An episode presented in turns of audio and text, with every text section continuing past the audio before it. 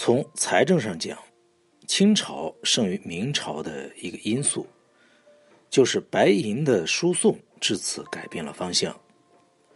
从此，白银不向边区投散，而是集中在内地周转。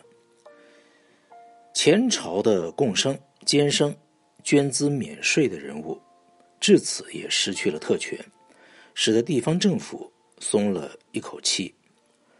同时，也开了新朝欲绝之门。将来，这捐资免税的办法虽然构成满清之累，不过那已经是很久以后的事了。当时，满清的另外一个长处就是他有实力执行税收的政策。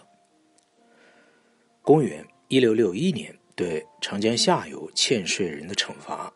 列举了一万三千多个犯人，实际上也将同地区内近身阶级几乎一网打尽，其中甚至包括欠税额白银千分之一两的，所以看来其雷厉风行，带有一定的恐吓作用。明朝对于铸造铜元历来是很疏忽的，而清朝则非常的重视。最初的十年之内所铸的钱数已经超过前朝两百七十六年所铸造的总和，于是民间就有廉价的货币得以流通。民族主义在这个时期的中国牵扯到很复杂的因素，在本能上讲，没有人会自愿的拥戴异族为他们的主子。何况在他们入主之前的十年，满洲人还迂回于内蒙古，越长城而进入华北平原，攻略城市，蹂躏居民。在一六四四年以前，汉人去任职满洲者，大概为被俘以后被迫降清的人。当时的习惯做法，俘虏如果不称臣换主，则会遭到杀害。而本国惩罚降人，则不仅严厉，同时呢也会给予家属。那么在这样的情况下，实在是没有自身做主的机会。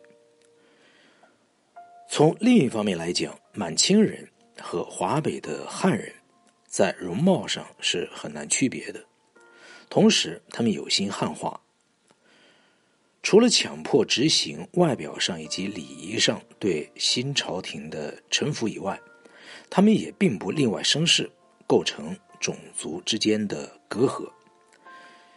汉满通婚被禁止，但是两族之间并没有法律上的不平等。满洲人以八旗军籍世袭，可是汉人和蒙古人也能在旗下入籍。当满洲人在一六四四年进入北京的时候，他们命令所有明代的官员。全部在职，第二年则继续举行科举取士。语言文字上由满人向汉人靠拢，而不是由汉人将就满人的习惯。